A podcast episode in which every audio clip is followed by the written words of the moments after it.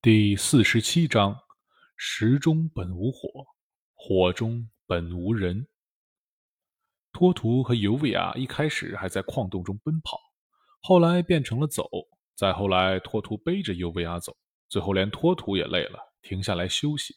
托图喘着粗气，环顾四周，发现那个善什么格拉说的没错，没有了灯光，这矿洞里美极了。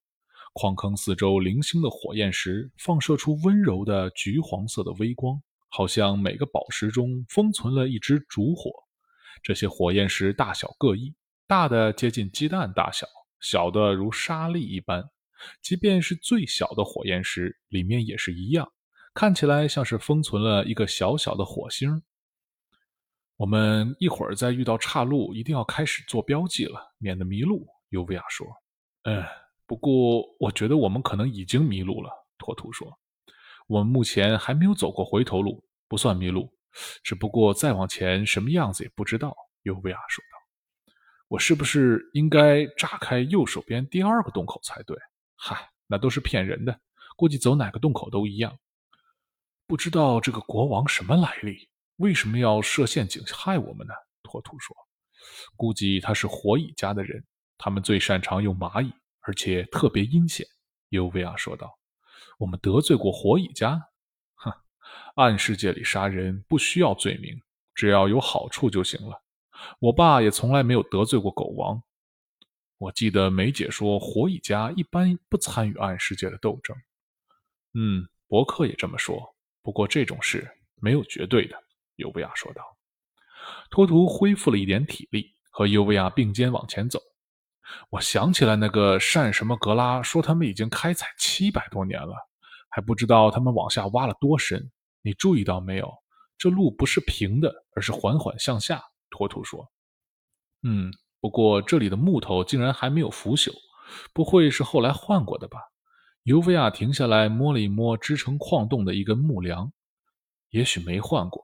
这些木头很干燥，真奇怪，这么阴暗的地方竟然很干燥。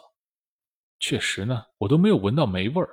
以前在萨科家的地道里，到处都是霉味儿。托图说道。洞外的王宫里，一个人坐在王座上，他大概四十岁出头，眼窝深陷，面容憔悴，身披大红斗篷，上面绣着火焰的图案。他正是全知教教主夏荣。全知教崇拜火和蚂蚁，所以外人叫他们火蚁教或蚁神教。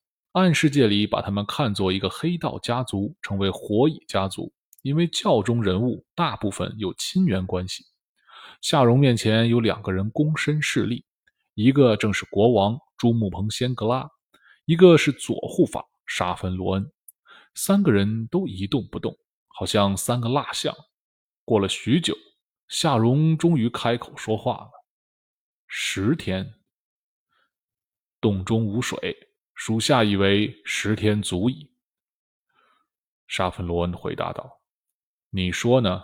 夏荣又问朱姆彭仙格拉：“哎，那个托图天赋秉异，属下觉得呃十五天比较保险。”国王说道：“我没那么多时间，现在派人去追杀要多久？”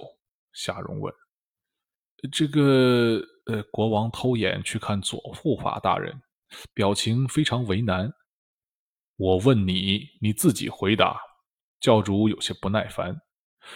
呃，他们逃入的矿洞开采了三百多年，枝杈庞杂，想要找到两个不断移动的人，呃，就算动用全国百姓去找，也恐怕人口不足，人手不足。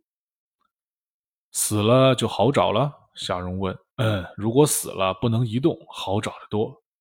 三人又陷入了沉默。托图和尤维亚在矿洞里走了一整天了，又累又渴，靠在墙边休息，慢慢睡着了。尤维亚从来也不能长时间的熟睡，即便是靠在托图肩膀，他还是惊醒了。又做噩梦了？托图也醒了。我没事，你再睡一会儿吧，我来放哨。我觉得他们不会追来了，这么多岔路，这石头地面也没有脚印，要多少人才能找到我们？托图说。我猜他们都守在洞口等我们出去呢。你的腿还能用几天？啊，几乎满电。我来的时候刚充满。尤维亚说：“啊，那就好。我感觉我现在累得快没电了。”托图说着，又勉力站起来。“走吧，我怕再歇我就站不起来了。”“嗯，也许洞口就在不远处了。”走。又过了两天，不知又走了多远，托图和尤维亚靠在洞边，精疲力竭，连说话都有气无力。别睡着了。没睡，不敢睡。托图说。二人相互依偎，很久没有说话。你要是不遇见我，就不会这么惨死在这里了。你不是一直想回去开修车铺吗？每天还能和丹龙他们在餐馆聚餐。尤维亚说道：“遇到你是我这辈子最快乐的事情，我死也不后悔。”托图咽了口口水。唉，你别提丹龙了，我会想起他做的面条，一想到这个就更饿了。这个时候你应该吃掉我，自己逃出去。我听说遇到海难的人都这么干。”尤维亚说道。“你突然提醒到我了。”托图说道。“吃掉我？”尤维亚问。“是好好品尝一下我妻子的嘴嘴唇。”托图喘了一口气说道。“我现在一点力气也没有，完全没电了。我终于可以好好的吻你，而不是以前那样轻轻的亲一下。”哈哈，都这个时候，你还在想这个？尤维亚喘了一口气。死前满足一下你吧，不过我动不了了，你自己来。托图又来了一点力气，转过头去，二人长吻，好像就要在这样的亲吻中死去。又过了很久，也许是一天，也许半天，尤维亚已经没有力气去看手表了。他们没有死。但是连眨眼的力气都快没有了，二人就这样无言地坐着，等待死亡的降临。托图看着洞里的火焰石越来越亮，但是越来越模糊，他仿佛出现了幻觉，眼前这一团团的光都是发亮的食物。你看这些石头，像不像一颗红色的石榴剥好了皮？尤维亚没有回应他，托图已经开始被幻觉支配了。他竟然来了力气，把洞壁上的一小块火焰石抠了下来。他用干涩的石头舌头舔了舔火焰石，说着：“是石榴，有点甜。”托图激动地说。尤维亚一听，竟然也来了力气，从托图手里接过了火焰石，也舔了一下。他紧接着重重地靠在墙壁上，失望和绝望让他懒得再理托图了。那石头一点也不甜。托图一定是饿疯了。托图拿着石头又舔了一下，绝对是甜的。他的舌头也被幻觉支配了。托图不知哪里来的力气，竟然摇摇晃晃地站了起来，开始收集其他嵌在矿洞中的火焰石。他收集了一小捧、一捧小块的火焰石，在那里舔个不停。管不了这么多了，我要过一下嘴瘾再死。托图说着，把手里的一小捧火焰石一股脑吞了下去。尤维亚气若游丝，目光呆滞地看着托图最后的疯狂。托图刚吃完这些石头，立刻就感觉胃如刀绞，嗷的一声，他开始呕吐。一颗，两颗，那些刚刚被托图痛苦地咽下的石头，又一颗颗被更痛苦地吐了出来。托图的口腔、舌头、喉咙、食道、胃全部如针刺一般痛苦。他终于开始后悔这个愚蠢的行为。他现在比死了还要难受。哈托图痛苦的在咳嗽。尤维亚看着他，突然眨了一下眼睛，接着是皱眉。他觉得自己可能也快要失去视觉了，看什么都是黑白的。托图一边咳嗽一边用力喘息。一边还是勉强的说了一句话：“我，我觉得我好一点了，真的。”他转头去看尤维亚，发现尤维亚在看地上他吐出的石头。托图一低头，他吐出的石头，哎，怎么不见了？不对，他们还在，就在这儿。可是不一样了，这些火焰石里的火不见了，剩下暗淡的、没有光的半透明石头。托托尤维亚都惊讶极了。托图站起来，握了握自己的拳头，他的确恢复了一点力气。这石头能吃，这不是错觉。我真的感觉到有劲儿了。托图激动地说。他立刻开始在矿空附近来回收集火焰石，很快又收集了一捧，拿过来和尤维亚分食。本来连呼吸都快没有力气的尤维亚也挣扎着坐了起来，拼命地咽了两颗最小的火焰石。尤维亚也很快呕吐出了石头，不过他吐出来的依然有火焰，和吃进去的一样。托图则不然，他吐出来的石头就没有火，而且他能明显的感到他的力量恢复了一些，比吃任何食物恢复的都快。啊，看来我是不行了，这石头只有你能吃。我要睡一下，我累了。尤维亚说着就要闭上眼睛。别睡，我能带你出去，一定可以。托图抱起尤维亚，开始蹒跚的往外往前走，一边走一边顺手抠出一颗火焰石吞下肚。托图一路吃一路吐，虽然很难受，但是力量却源源不断的涌上来。他开始跑起来，不断鼓励尤维亚振作。他就要看到出口了。尤维亚也是精神大振。无奈实在是没有体力了，强撑着没有昏睡过去。坚持一下，咱们杀回去。托图想着再往前跑也不知什么地方，不如回去拼个你死我活。他拼得越快，哎，他跑越跑越快，全力想寻找来时的洞口。说是要杀回去，二人已经迷路多日，完全是乱跑。这个地下矿洞复杂异常，托图追求速度，也没有仔细看那些岔路自己是否走过。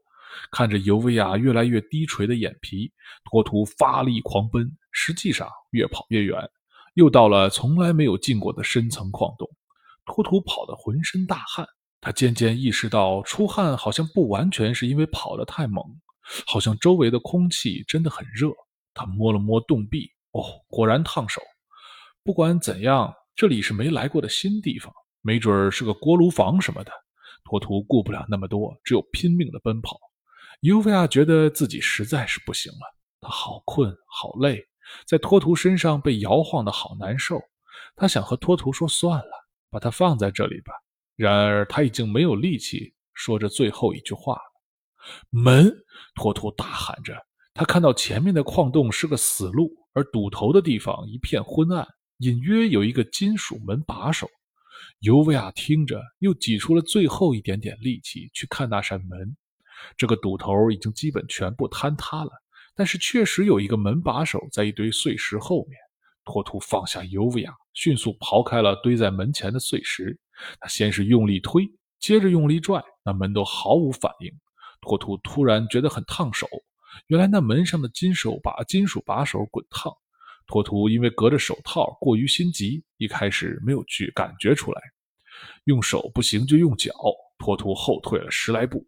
大喊着猛冲过去，双脚飞起，拼尽全力踹门。哐的一声，门被踹飞了，一股热流接着袭来，烧得托图脸上火辣辣的疼。他眯着眼睛，看着门外亮得刺眼的世界。外面实在太亮了，托图的眼睛适应了好久才能完全睁开。然而他看到的不是阳光，而是火，是不断冒出气泡的熔岩。这是一个一眼看不到头的熔岩湖，一切都在燃烧和沸腾。托图一低头，看到他刚刚踹飞的门正在火湖中燃烧和融化。他再抬头一看，立刻全身振奋。那是天空，深蓝色的夜晚的天空，是出口。他们在火山口的正下面。出口，出口！托图大喊着，这一声呼喊又把尤维亚从死亡线上拉了回来。他已经感觉不到热了，只觉得眼花。托图把尤维亚抱到门口，开始翻找身上的硬币。这个火山很高，火湖周围又很热，不可能爬上去，要用磁力弹射才能。如果要磁力弹射，需要很多硬币。可是托图翻了半天，只有五枚硬币。尤维亚用很小的声音说：“拆了我的手臂，这里都是金属零件。”托图立刻开始行动。把尤维亚的右臂拆了下来，一段一段拆开。他马上就要完成的时候，又听到尤维亚说：“快看！”托图转头看去，不敢相信自己的眼睛。熔岩湖中竟然钻出一个人来。这人穿着一件奇怪的棉衣，头上是一个金属防毒面具，看起来完全不怕熔岩。他从熔岩湖中冒出头来，慢慢爬上一块没有融化的礁石，好像在普通的湖里刚刚潜水出来。托图惊讶的说不出话来。那人很快看到了托图和尤维亚，虽然隔着面具，托图似乎能看到面具后有一张惊讶的脸。那人愣了一下，突然飞一般冲了过来，脚踏熔岩，好像踏水一般，手中各拿了一只锈迹斑斑的大铁钩。那人速度快得惊人，转眼就到了近前。身处绝身处绝境，爱人垂危，托图爆发出了可怕的力量。他估计这是火蚁家负责守卫这里的人，必须拼死一战。他准刚他正准备拔刀，眼睛被那人手上的大铁钩吸引了。立刻改变了主意。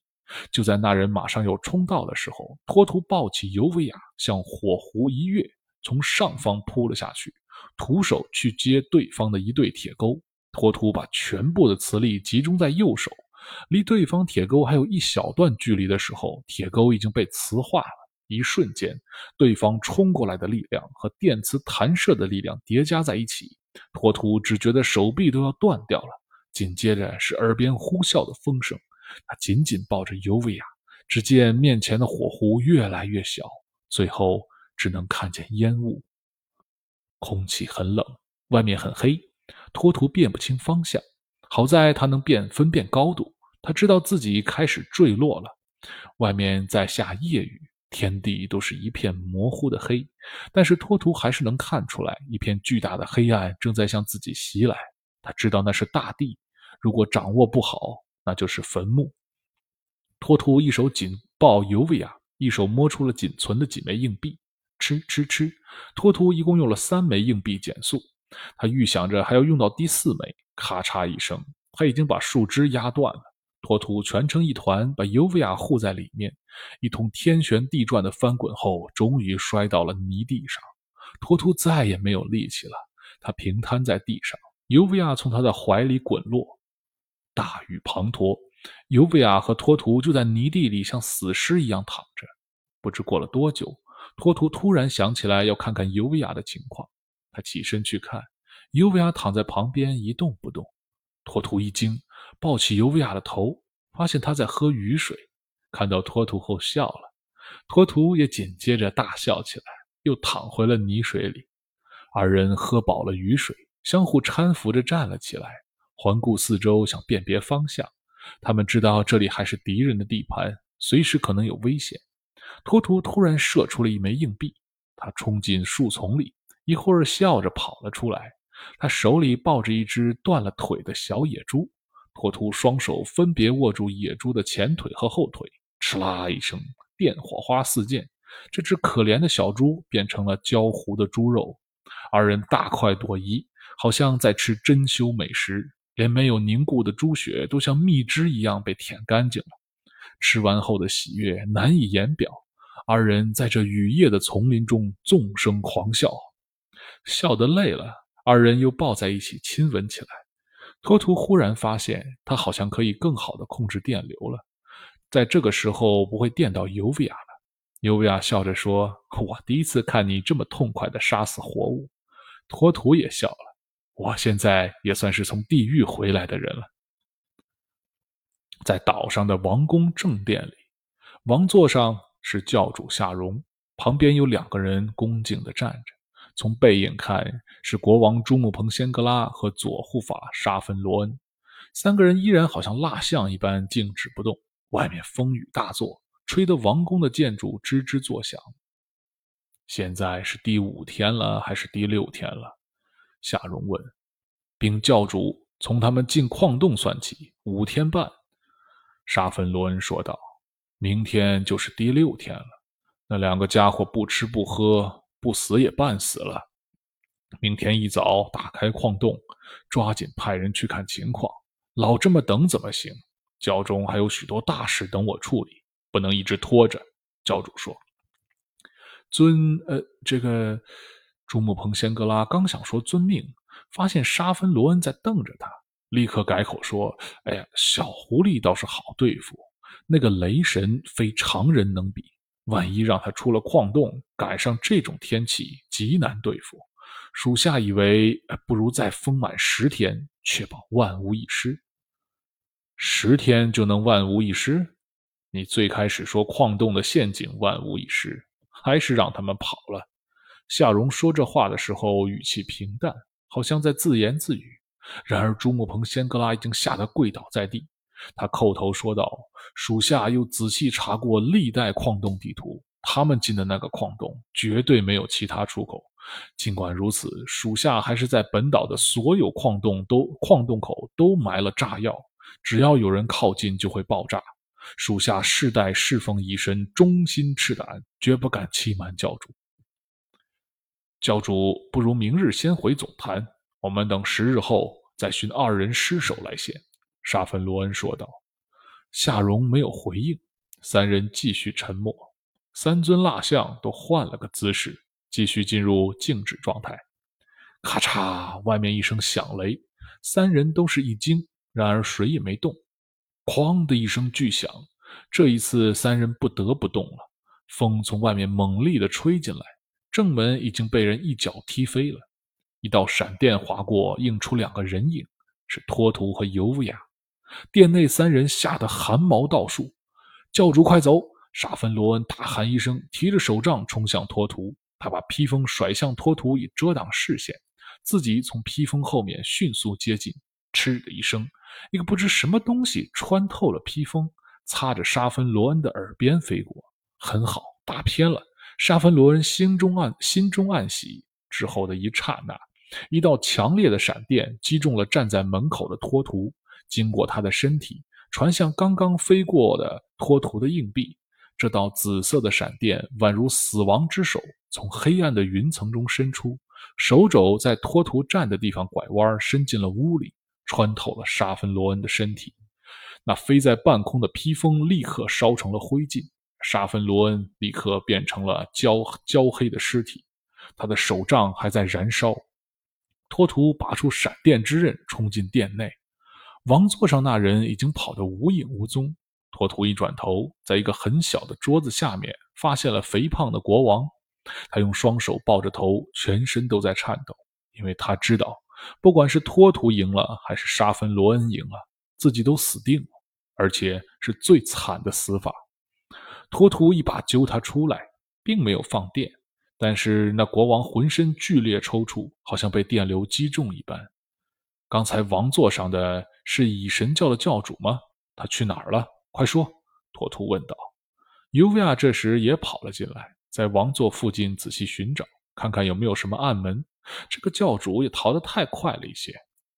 那国王下巴剧烈的颤抖，几乎说不出话来，磕磕巴巴的念着一些奇怪的词：“阿弥华恩，呜呼一神，天天国全知，呜呜呜未生生死，永永永不叛教。”不管托图怎么问他，他就好像没听见一样，一遍一遍念着这些词。尤维亚没有找到暗门，走过来一把抓住了国王的手，咔嚓一下。掰断了国王的两根手指，那国王惨叫了一声，口中依然念着“永不叛教”。你带我们去找杜平博士，不算叛教吧？托图又问。尤维亚做事要再掰断两根手指，说道：“你再敢念一遍，我把你喂蚂蚁！”国王吓得面色惨白，果然停了下来。他汗流浃背，吞吞吐吐地说：“别别，我我我怕蚂蚁，我带你们去。”国王带着二人出了门。外面还在下雨。朱木鹏仙格拉看到正面门口横七竖八倒着几个被烧焦的侍卫，他这一回再也不敢使诈，老老实实带托图和尤维亚到了不远处的一个地牢里。杜平在地牢里叫天天不应，仿佛已经被遗忘了。每天有人从铁门的一个小开口送来食物，但是不管杜平说什么，这个似有似无的看守从来不理他。地牢里看不见下雨。杜平此时正在地牢里发呆，他突然发现电灯暗了几下，之后一把闪光的刀劈开了门锁。杜平吓得退到墙角，门开了，一个浑身湿透的黑衣大汉正在把长刀插回刀鞘，他身边站着一个同样湿透的胖子，身体微微抖动，眼神中充满了恐惧。“你没事吧？跟我们走。”杜平这才认出了面前的人是托图。而说话的声音好像是尤维亚。杜平不知道是高兴还是恐惧，他天天想逃出这个地牢，而来救他的人却好像是地狱的使者。那不是他以前认识的托图，那个腼腆的大个子，笑起来特别诚恳。眼前这人只是长得有点像托图，但是浑身散发着一股杀气，一种死亡般的寒冷。托图和尤维亚没空耽搁，转身就走了。快点没人等你。尤维亚就说了这一句。托图呃，杜平知道他没得选择，赶快跟了过去。外面的雨小了一些了，托图拖着国王加紧快跑。后面跟着尤维亚和杜平，他们要趁着雨夜抓紧离开。港口并不难找，而银湖开来的船也还停在原地。四人上船，冒着风雨，乘着大浪离开了加姆王国。尤维亚用船上的电话联系了银湖总部。谢尔盖说：“银湖，呃，谢尔盖说，尤维亚失联的第二天，他就派了一队人去尼克罗尼联邦寻找，结果被当地政府扣押，各种刁难拖延时间。”最后硬说他们签证有问题，强行遣返了。他们后来从稍远的空托斯共和国找到船去加姆群岛，结果又被加姆的大型军舰拦截了。尤维亚这才意识到自己自从到了里克罗尼开始就已经进了圈套。这个圈套不只始于杜平被绑架，而是始于自己的假肢被破坏。这个火蚁家真是深谋远虑，狡诈而险恶。尤维亚让托图改道去了空托斯，在那里，他们和银狐的一个两百人的卫队会合，终于相对安全。尤维亚分了数十人押送朱木蓬仙格拉回总部，自己率领其余的人护送杜平到了多蒙特联邦。杜平战战兢兢，好像伺候女王一样，帮尤维亚评估受损的假肢。钱不是问题，我要你再设计一个更结实的右臂给我。”尤维亚说道。“好。”呃，我已经有了大概的设计，可以利用最新的材料。新的设计不但能提高机械强度，还能增强力量和续航时间。呃，大概一年可以完成。在此期间，我可以先把您原来的一只生产出来，先将就用一下，三个月就可以造好。嗯，这次连累你了，不好意思，我会留一队人在这里保护你。尤维亚说：“啊，多谢大小姐。”杜平心中却是在流泪，脸上显得无限喜悦，深感圣恩。尤维亚在多蒙特停留两天之后，转机返回总部。他要利用政要的私人关系，找多蒙特联邦的空军派了两架战斗机，一路护航回到莫里。尤维亚在路上接到报告，加姆王加姆的国王趁上厕所的机会自杀了。没关系，我已经知道要找谁算账了。火蚁家很好找。尤维亚说着，拨通了伯克桑萨的电话。尤维亚简单和伯克说了火蚁家不宣而战，设计谋害自己和托图，而且对方很了解托图的能力弱点。托呃，伯克说，在摆平其他敌人之前，最好先别碰火蚁。他们的特点是以神高于一切，而不是教主。杀了教主对他们教几乎没有影响，除非杀掉每一个教徒，不然无法搞定这个组织。我怎么可能就这么饶了他们？尤维亚说道。不是饶了他们，而是暂时忍耐，先对付别的敌人。伯克劝道：“你也听说过，当年吸血鬼家多么强大，杀了火蚁家十几任教主，打了两百多年仗也没有消灭他们，自己却从此衰落了。大小姐，你要是还有意争夺王位的话，就先忍耐，积蓄力量。”尤维亚沉默了，没有回应。伯克又说到：“火蚁教徒的想法和一般人非常不同。”什么权势啊、地盘啊，他们不太看重。这个教甚至都不对外传教，非常神秘。我觉得他们不会为了争夺王位或者地盘主动进攻我们，一定有人许诺了他们什么特别的好处才会和我们作对。